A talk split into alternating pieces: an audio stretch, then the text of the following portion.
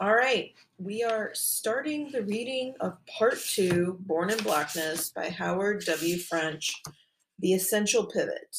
Um, this starts on what looks like page number 88, 87, 86, with the quote from 1471 People who meet occasionally remain friendlier than do neighbors on account of the nature of the human heart. Ooh, wow, that's super pessimistic. Super pessimistic. Okay. Uh, and the image on the front of this is from the Elmina Castle in Ghana. So, chapter 7 The Mine. From atop the steep hill that overlooks it, Elmina today is the very picture of a sleepy African town. The shanty style dwellings that house many of its 30,000 residents crowd the lower reaches of the incline and extend all the way to the sea. On the roughly cemented pathway that leads to the summit, where the cool nighttime air gives way to a quick rising morning heat, mothers wash their children in flimsy plastic basins, the cheap, contemporary African substitutes for the brass Neptunes people here once traded for with the Portuguese.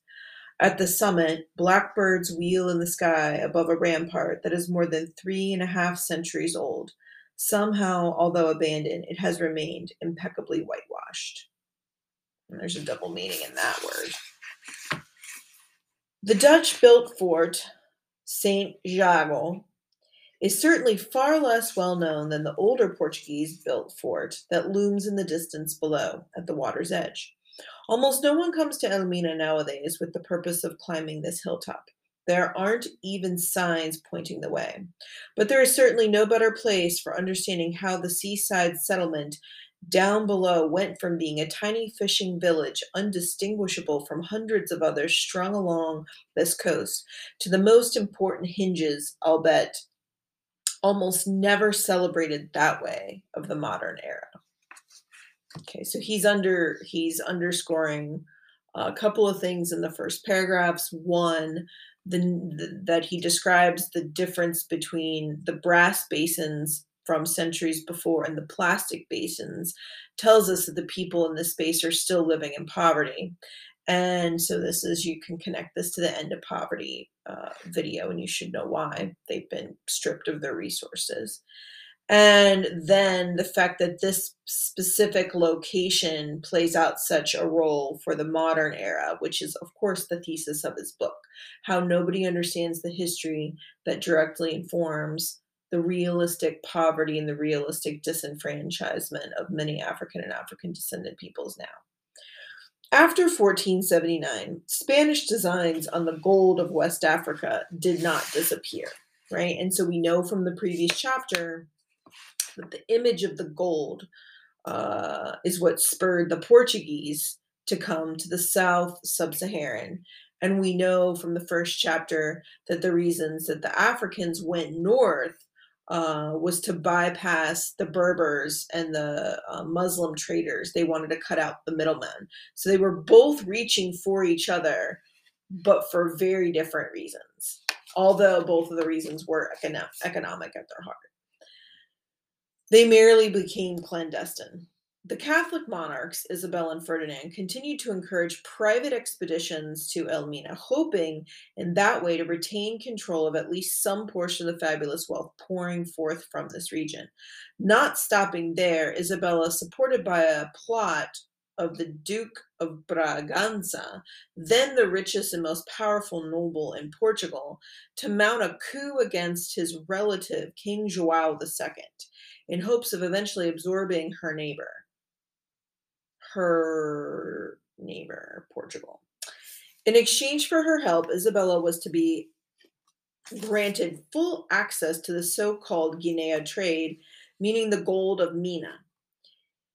If the usurping Duke succeeded in taking over, the plot was discovered, though, and after conviction of 22 accounts of treason, the Duke was publicly beheaded in June 20th of 1483. Hmm. By this time, even the covetous English were also rumored to be busying plans to trade with Mina. In 1481, Not wishing to leave control over Mina to chance, King Joao waved off the concerns of his court about the expense and ordered the construction of a fort along the Ghanaian coast to protect Portugal's booming supply of gold from European rivals and pirates. Lisbon had already tried policing these waters with a kind of distant seas coast guard, right? Because the Portuguese had really good caravels or boats once sending a convoy of ships led by Fernão Gomes himself. Not only had such an approach proven costly and logistically challenging, given Spain's persistent efforts to capture some of the region's gold trade in the previous decade, it was also less than completely effective. Proponents of the idea argued that the amount of gold that Portuguese ships could purchase and ferry back to Lisbon had always been limited by matters of chance. For example, how much of the metal local traders had on hand whenever a Portuguese vessel arrived. But with the construction of a fort, gold could be bought from the locals on a continuous basis and accumulated there behind high and well defended walls for safekeeping. Ships could thus arrive there on a regular schedule and be relatively sure of acquiring enough gold to fill their holes, justifying the expense of each voyage.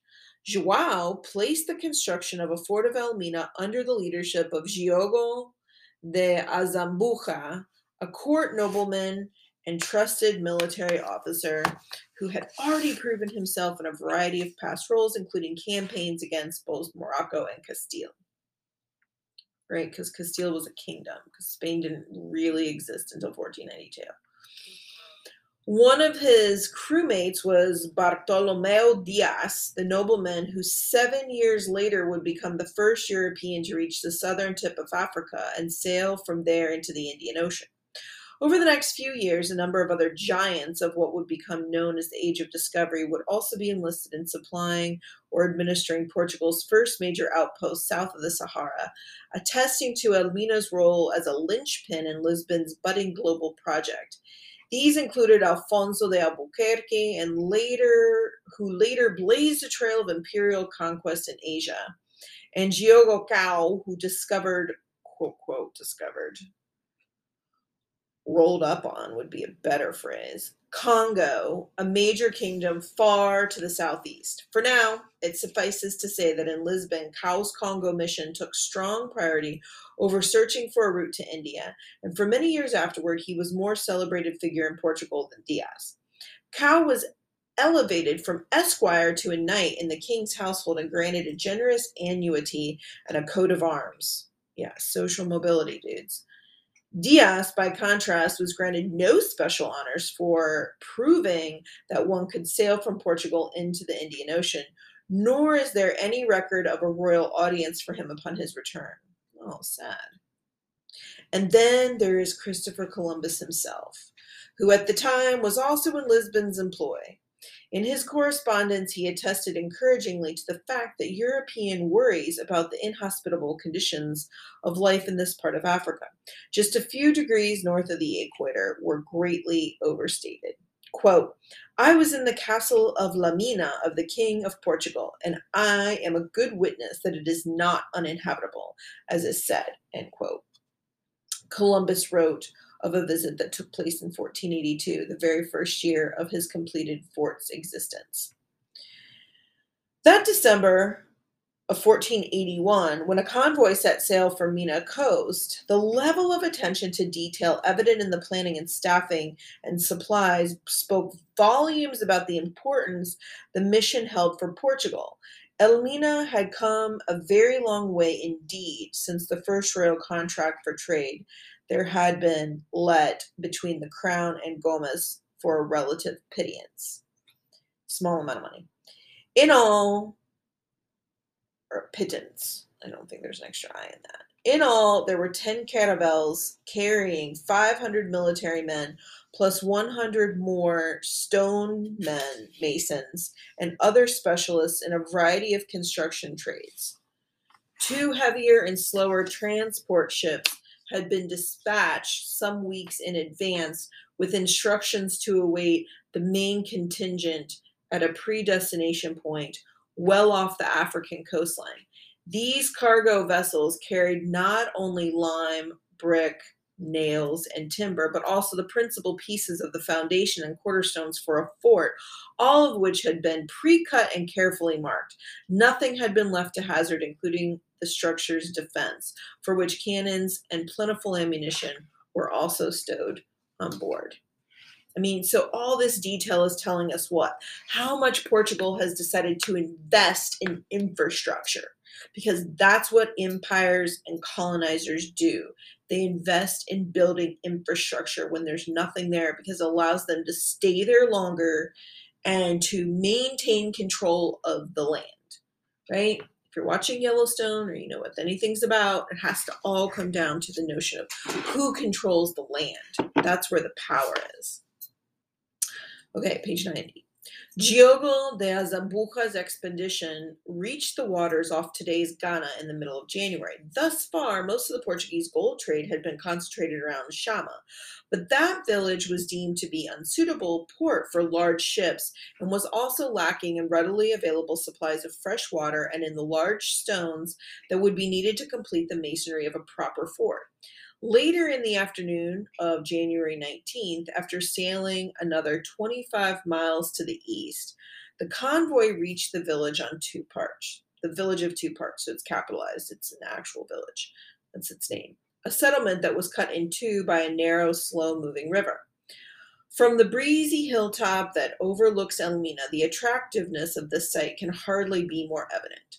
On approach from the west, the rough and boulder strewn coastline gives way to the arc of a broad bay that is so well sheltered that its curving fringe of sandy beach is lapped only by the gentlest of waves.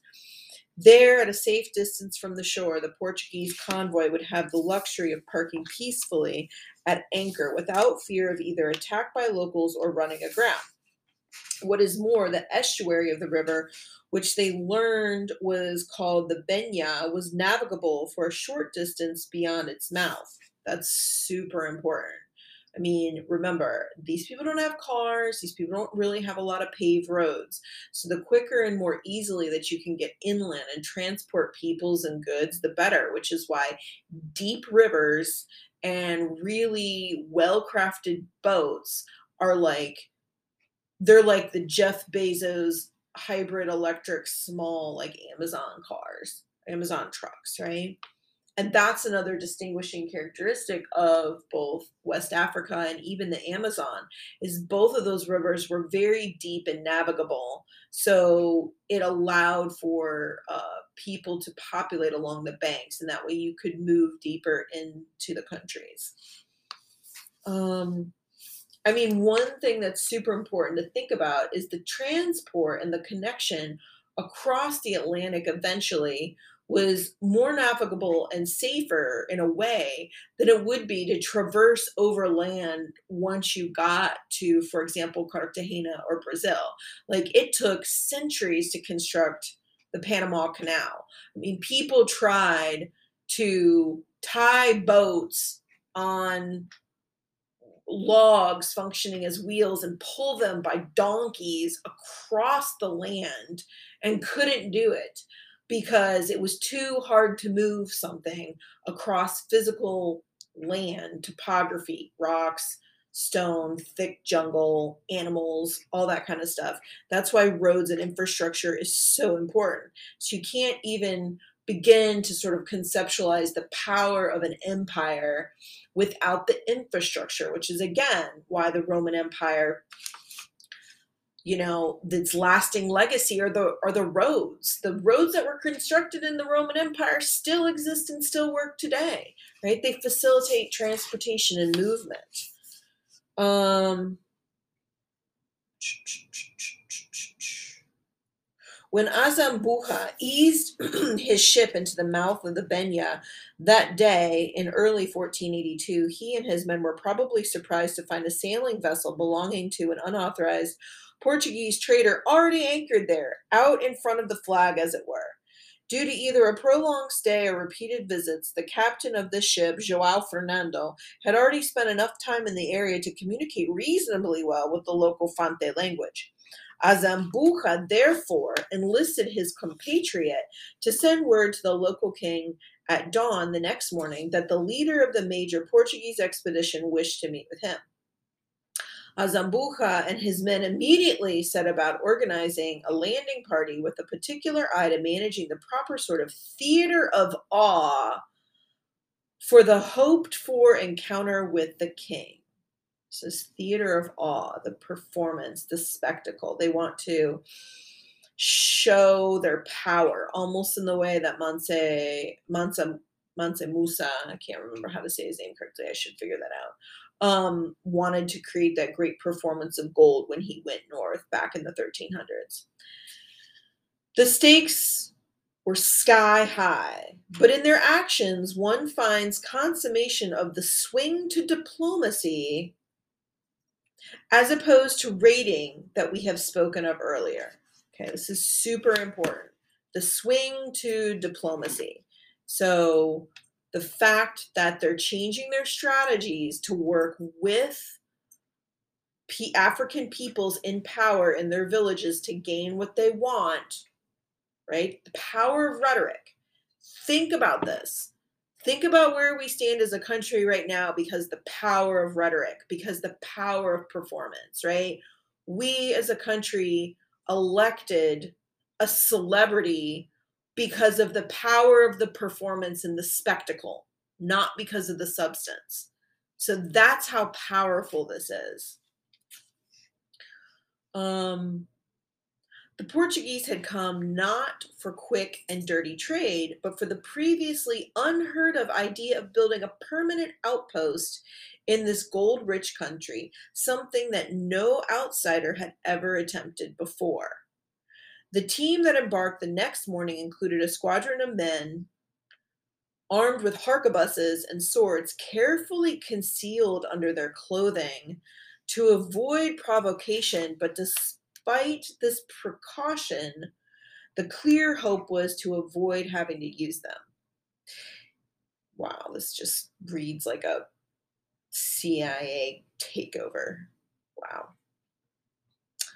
It is worth emphasizing here that we are limited to the recounting of these events, as with so many others in this era, to the accounts of Portuguese chroniclers, right? And so well, I don't know if he's going to say it or not, but I'm going to anticipate it right here and say part of also of the both the Portuguese and the Spanish Empire at this time in the 1400s became this genre of literature called the relacion, which is basically like a heroic tale of all the deeds you did in service to your king spanning out the empire. And the hopes that you write about it and frame it like you're a big badass means you have probability of getting more favor with the monarchs and getting basically more coats of arms, more lands, titles of nobility, and cold hard cash, right? So again, they say to the victor goes the spoils, but realistically, what he's saying here is any accounts that we have are written from the Portuguese, so they're going to basically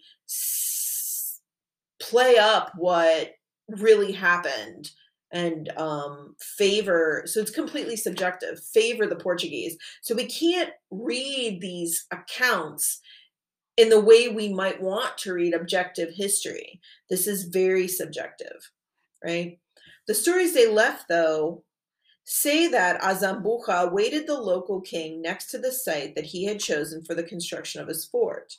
This was on a spit of land that arises above the western bank of the Benya, near the very point where the rocky coast gives way to the Placid Bay.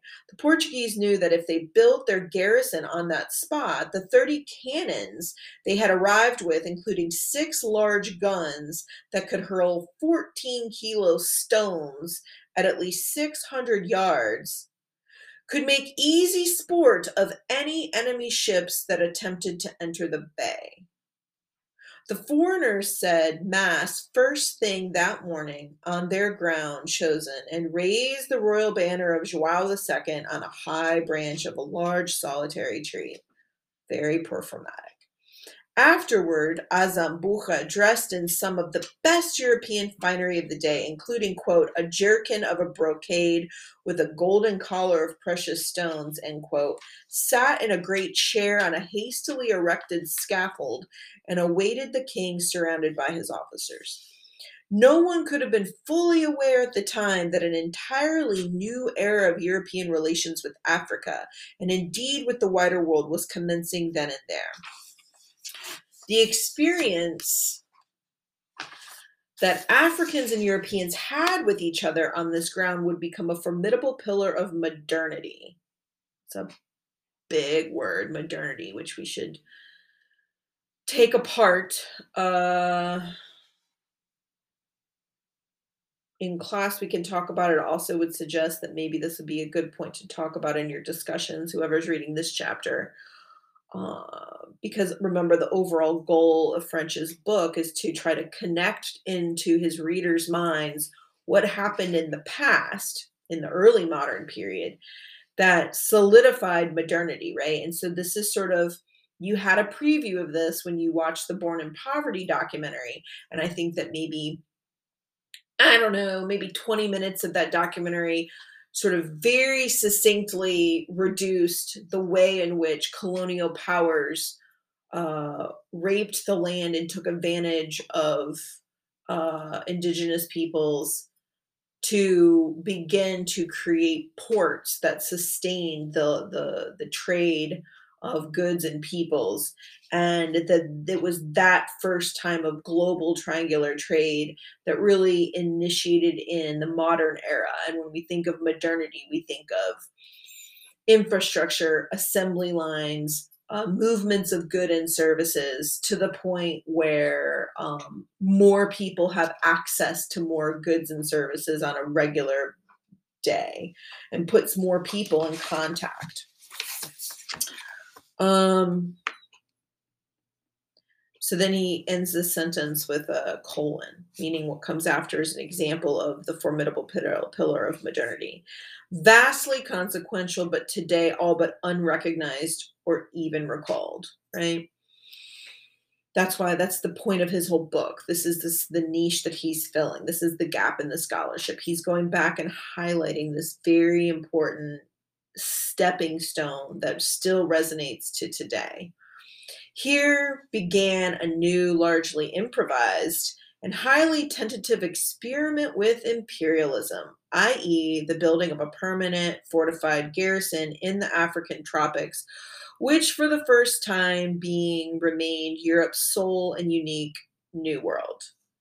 This is super important for you to understand imperial projects.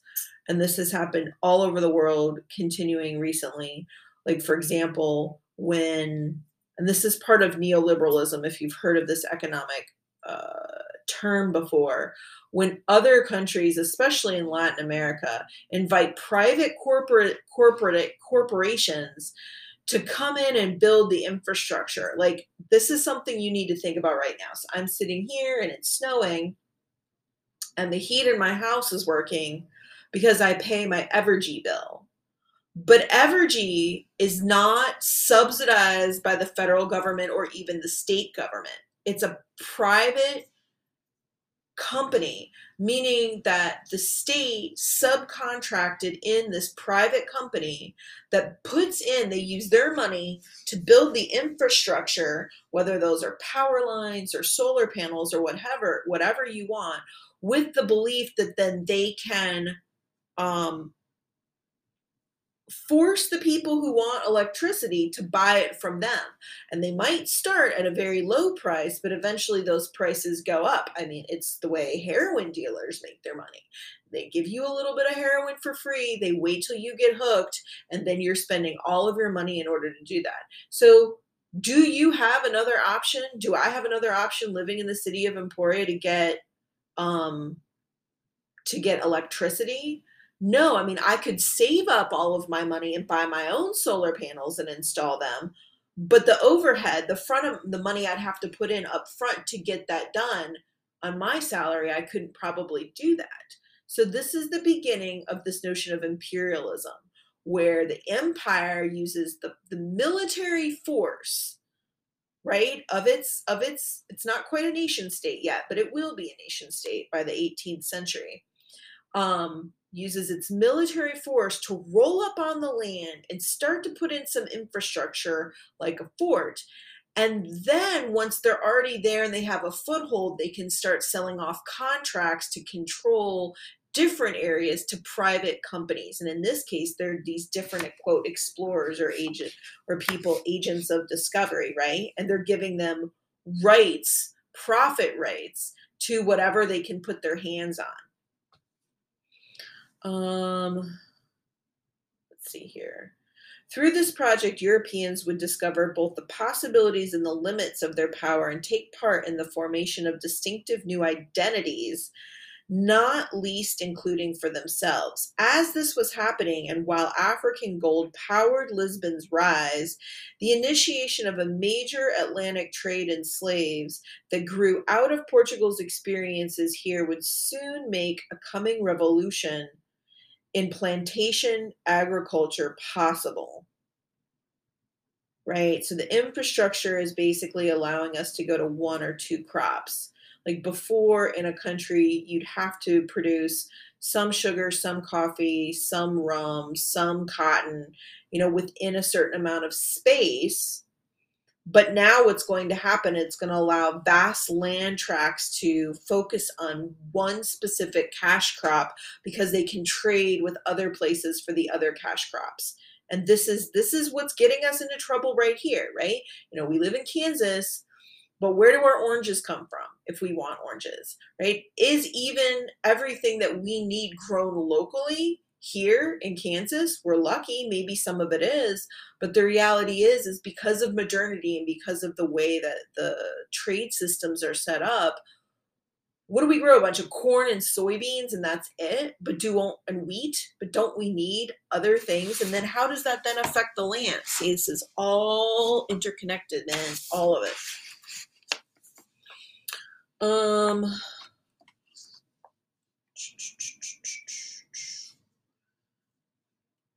the initiation of a major Atlantic trade in slaves that grew out of Portugal's experiences here would soon make a coming revolution in plantation agriculture possible, along with utterly transformative new wealth that it produced in the North Atlantic.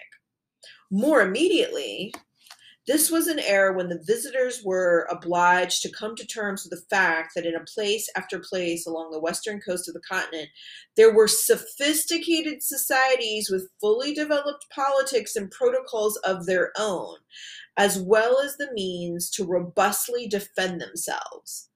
The Portuguese were in the midst of discovering something they had ardently hoped to find a new African realm endowed with great wealth well beyond the land of the Moors, right, North Africa.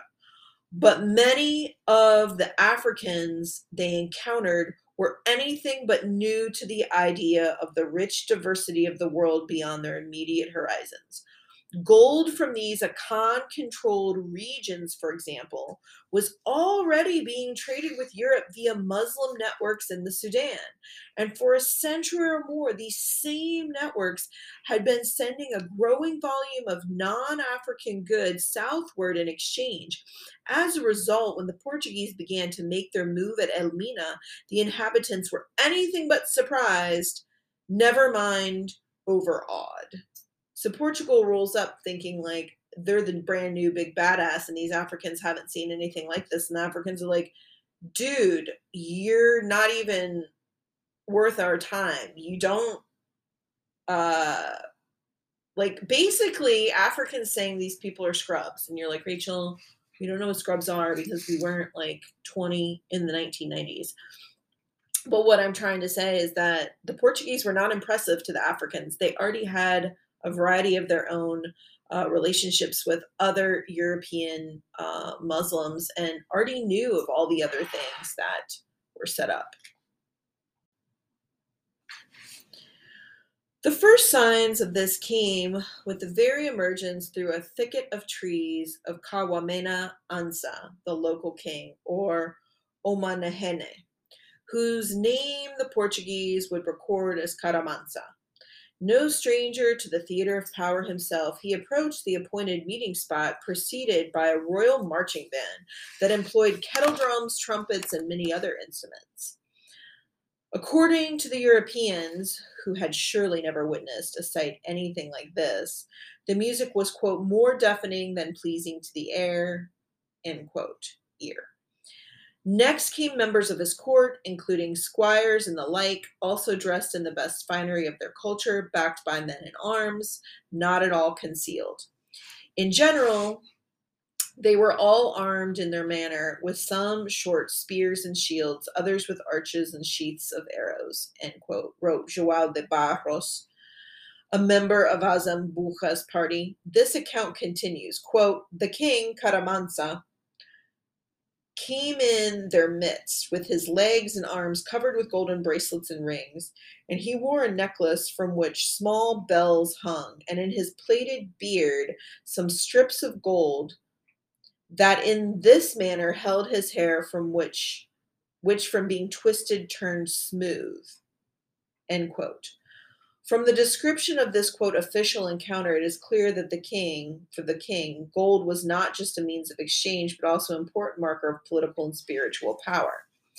As Ansa drew close to the Portuguese who were arrayed around their captain, Azambuja climbed down from his chair to approach him with the deference proper to a king or chief. Ansa took his hand briefly, releasing it so as to, quote, touch his fingers and then snap the one with the other, saying in his language, bere bere, which in ours means peace, peace. As any visitor to West Africa can attest, this finger snapping handshake survives an emphatic form of greeting even today. After these initial welcoming formalities, an exchange of salutations and gifts ensued. Then Azambuja got down to business, announcing that his king had entrusted him with the construction of a permanent trading center or, quote, stronghouse in this immediate area for the purpose of establishing regular commercial ties. Seeing that Ansa was non committal, the Portuguese captain repeatedly emphasized the wealth and new goods that would accrue to the African leader and to his people. These included, according to the visitors, conversion to Christianity and baptism. Oh, that's a plus. Which they had said would make him a quote brother and ally to the King of Portugal. Ansa was already aware of the purported benefits and at least some of the inconveniences of trade with Europeans who had already been showing up in these parts in dribs and drabs for about a decade, all seeking their fortunes in West African gold. And he was unimpressed. Quote, the Christians who come here until now have been very few, dirty, and base, end quote, he said tersely. One imagines that only a serenely self confident African leader would have uttered words like these. This, nonetheless, can also be read as a compliment by way of comparison. Right? So this sentence is an example of an interpretation, right? Howard French is speculating on how to interpret what the primary document that tells him what supposedly this African uh, leader said. Okay. Ansa seemed to be saying right? We don't know what he's saying. He seemed to be saying, so it's a stock phrase for interpretation. Ansa seemed to be saying that he didn't realize that the Europeans could be as civilized as the fancily tricked out representatives of Joao II appeared to be. It's a very backhanded compliment. Whether flattered or simply undaunted, Azambuja continued to press his request, upon which Ansa issued a parable of a kind still so favored among the Akan and many other peoples of West Africa. Quote, People who meet occasionally remain friendlier than do neighbors on account of the nature of human hearts. End quote. That was the quote from the beginning. He replied, Azambuja overcame this apparent demurral with yet more promises of lucrative trade opportunities. But when Ansa finally assented to the captain's proposal, his permission came with a warning. The Portuguese would be held strictly to all of their commitments, and in case of trouble, the king's people would simply abandon the area, leaving the Portuguese with no one to trade with. A vivid thread that begins to unspool in this encounter runs all the way to the late Western imperial era. In what would become a familiar pattern, importuning Europeans arriving from afar sought to bid their way into local trade opportunities, offering up promises of great shared products, of novel goods, and of salvation through Christianity and protection. The local power usually tried to accommodate the strangers while limiting their freedom of action on the ground. But in place after place, chaos soon followed. Yeah, chaos. That's his transition, right? So now we can expect to read about the chaos. Trouble do you see the word? So in the last sentence, he uses chaos, and then in the next sentence, at the beginning of the paragraph, he uses the word trouble. So you see the transition thematically between the words chaos and trouble. Trouble at Elmina, as it happens, arrived almost instantly and initially appeared grave, but would prove manageable. It was only in the far longer term, roughly a century and a half hence, that the presence of the king of Elmina would be fully borne out. The following morning, even before Azambuja's men delivered their promised gifts, the convoy stonecutters broke ground on the new fort, infuriating residents of the village. Yeah, I'd be pissed. There were also complaints that the high ground where the Portuguese had begun their work was sacred terrain for the Africans. Uh, this does not bode well. Not at all. Amid inflamed tempers, a violent skirmish broke out, and with injuries on both sides. the Europeans were forced to scramble into their landing craft and regain their ships. A party returned the next day, though, and managed to appease the locals by doubling down on the gratuities they had offered cloth, copper basins, conch shells, which were prized by the people here, and manillas bracelets. Once Permission had been restored. Azambuja's men wasted no time throwing up their fort, long called a castle by the people of Ghana.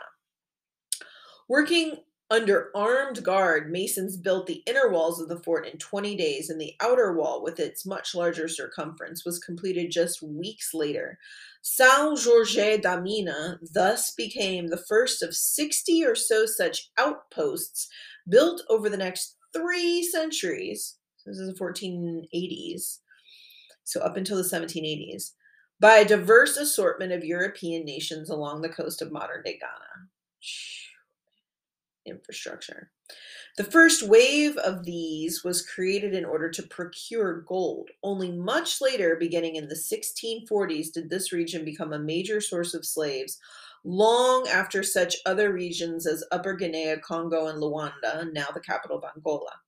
In the 21st century, Elmina Castle, as the fort of São Jorge da Mina is called today, is every bit as solid and well constructed as it appears to be from the distance of the hilltop I scaled to admire it.